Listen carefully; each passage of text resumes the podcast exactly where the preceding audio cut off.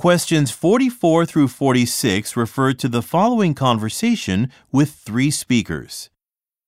I'm nervous about our preparations for the next meeting of the Board of Directors.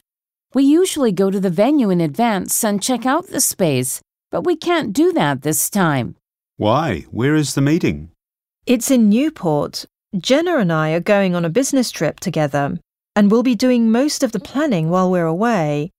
We are scheduled to arrive back here the day before the meeting, which means we'll have no time to visit the site in person. Well, I'll be in Providence to talk to a customer next month, which is close to Newport.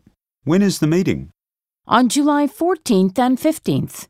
I'll be happy to take a day to evaluate the hotel and meeting room then. That sounds like a good way to get the job done.